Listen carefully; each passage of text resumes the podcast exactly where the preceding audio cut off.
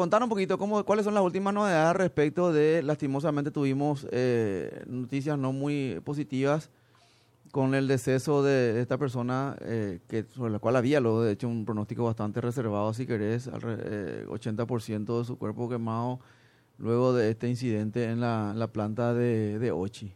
Así mismo es. Voy a separar en dos partes el reporte que le voy a dar. A ver. El primer reporte, Ochi, hemos atendido 33 pacientes en Ok. total en todo el, el proceso del siniestro, de los cuales ahora mismo tenemos dos fallecimientos de dos, de dos pacientes, uno de 25 años y otro de 41 años, que se produjo el día de ayer, el gran quemado del 80%.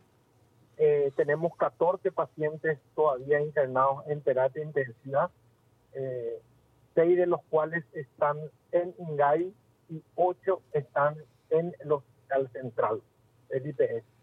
Eh, tenemos una paciente en observación que ingresó ayer, una, la única funcionaria de OCHI eh, que tenía irritación a nivel de los ojos importante y también eh, un poquito tos y vino ayer por alguna molestia y la dejamos en observación.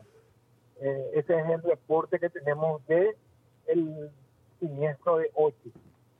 En contrapartida, el siniestro de Pechugón, atendimos aproximadamente 18 pacientes entre Campo Vía e Ingari y hoy en día están absolutamente todos de alta. Ok. O sea, por un lado también, entonces buenas noticias también por el tema de el incidente que tuvimos en, en- que se tuvo en, en, en Pechugón, ¿verdad? Así es. Pechugón. ¿Cuál sería, el, digamos, lo que se espera en los próximos días de esto, Carlos? Y bueno, yo creo que hoy eh, los colegas de terapia van a empezar a, valorar ya el tema de, de despertar a los pacientes de acuerdo a, a cómo se encuentren en condiciones clínicas, laboratoriales y radiológicas, para que la gente entienda. Como son lesiones pulmonares que han causado insuficiencia respiratoria, los controles se hacen tanto químicos por la sangre, la gasometría, eh, eh, radiográficamente también y se valora eso, la evolución del mismo se empieza a disminuir la sudoración Mm, Claro. para que el paciente vaya despertando y, y dé la tolerancia ya sin, sin Ujú. el, sin el ventilador. ¿Cu- ¿Cuál es el cuadro técnicamente de ello en el caso de Ochi, Carlos? ¿Cuál sería? Insuficiencia respiratoria a causa de lesión pulmonar química. Mm, Ya, ok, ok, para entender un poco también eso, ¿verdad? Porque alguna gente me estaba preguntando eso, ¿verdad? ¿Y eso, y eso eventualmente dejaría secuelas, sí o no? No, y justamente, Felipe, eh, las lesiones pulmonares químicas se caracterizan justamente si ustedes agarran la esponja o una viru, eh, no virulina, esta, esta que tiene toda trabécula, hay una de alambril, se llama. Ujú. Asimismo el pulmón, tiene parece un panal. ¿Qué pasa con las lesiones químicas? Esas, esas lesiones lo que hacen es lastimar los alveolos, esos alveolos se hinchan y al hincharse las paredes de los alveolos hay pérdida de líquido dentro del pulmón, por eso decimos que hay edema pulmonar y e impide el paso del oxígeno del aire a los capilares y a la sangre. Entonces lo que se hace es justamente eh, ventilar con, con, el, con el ventilador mecánico a alta presión para que ese oxígeno pase a la sangre. Pero ¿qué pasa cuando va pasando la inflamación?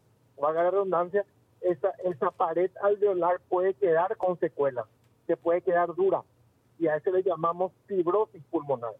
Cuando hay una zona del pulmón que tiene fibrosis pulmonar, ahí ya no se realiza el intercambio entre el oxígeno del ambiente, del aire y los capilares.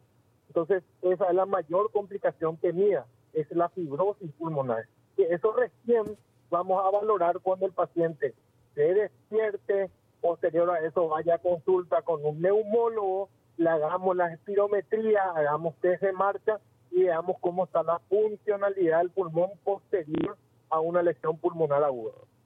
Ya. De los 14 internados, doctor, ¿hay algunos que están más delicados que otros? ¿Cuántos serían? Uno. ¿Cuál sería el caso de esta persona? Está muy complicada. está, está un poco más complicado que lo demás. Ayer se, anteayer se inició el tema de, de pronación, ¿se acuerdan? Eh, darle boca para abajo. Ah, sí. Eh, y están haciendo eso y para tratar de conseguir la, la mejor oxigenación del pulmón. Bueno. Doctor, agradecerle este reporte y bueno, atentos a cómo van evolucionando estos trabajadores de esta fábrica. Muchísimas gracias. A las órdenes y gracias por el acompañamiento siempre.